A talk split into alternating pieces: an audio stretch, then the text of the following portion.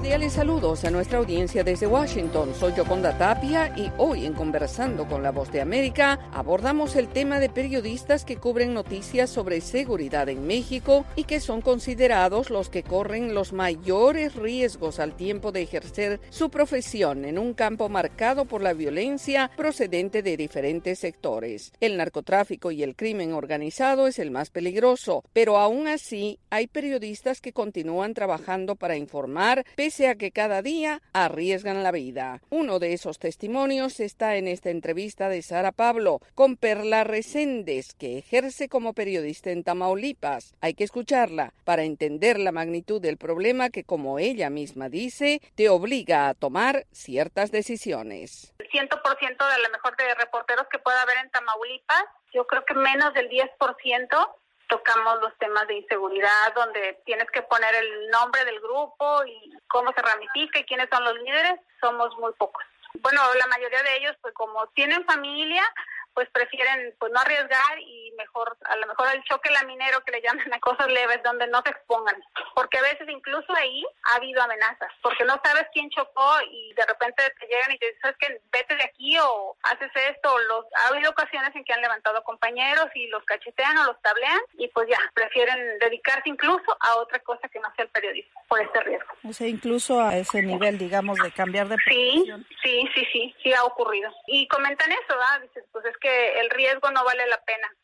Mi vida vale mucho más y la de mi familia como para estarme arriesgando a esto. Me comentabas pues estas medidas que has tenido que tomar. ¿Cómo las llamas tú como medidas de sobrevivencia? Pues yo creo que sí, sí, Sara Pablo, porque pues no es lo mismo estar, por ejemplo, hablando por la línea libre o incluso por WhatsApp. Siento a lo mejor más seguro utilizar el Signal, por ejemplo, o empezar a usar ya los correos y mensajes encriptados. La mayor seguridad que se pueda dar es, mejor. O sea, nunca va a estar de más hacer algo para cuidar la seguridad de los dispositivos, de, de la computadora incluso donde te conectas, porque sí existe, o sea, siento que sí estamos muy vulnerables. Y eso pues afecta también a la sociedad, ¿no? Bastante. Sí, sí, sí, porque no vamos a estar entregando una información completa. Por ejemplo, aquí en, en, lo local es, es difícil que, que un periódico te tome este, una nota yo, por ejemplo, trabajo aquí en lo local y a los nacionales, y al nacional me piden nombre y apellido. Y acá me dicen, mm, nada más hasta aquí y quítale eso.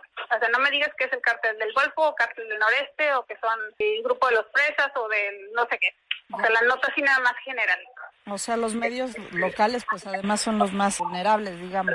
Sí, muchísimo más. Y te digo, o sea, sí sobran razones por las que se tienen que ejercer estas medidas. Cuando nosotros, te digo, nos pusieron un coche bomba ahí en, el periódico hace años, también el director dijo eso. O sea, a ver, vale más la vida de ustedes y nos quitamos de problemas y no metemos, no manejamos esos, esos temas, ¿sí? Y ocurrió después, o sea, que te digo que nos dejaron una, una hielera con partes de, de cuerpo, ¿no? Y sí, muchos compañeros pues sí se asustaron y todo, pero pues había que seguirle, ¿no? Y pues más a los que nos gusta nuestra profesión, que tenemos ya carrera de con el periodismo, pues lo único que nos queda es seguir reforzando la seguridad, asistir a todos los cursos, en eso sí te puedo decir que los compañeros que nos dedicamos a esto estamos buscando siempre las actualizaciones para ver qué otro tipo de medidas que podemos tomar. Y hay compañeros que, que hemos tomado medidas incluso este cómo debes manejar en, ante una situación de riesgo, cómo debes protegerte, cosas así. Me da curiosidad, ¿ustedes todos están adscritos al mecanismo o no?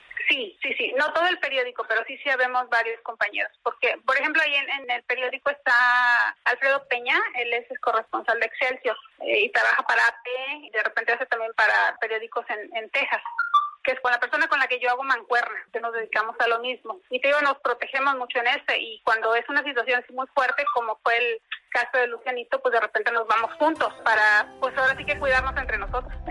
Era Perla Reséndez, periodista mexicana que ejerce en Tamaulipas cubriendo noticias sobre seguridad y violencia y afirma que cada día es un reto para seguir informando.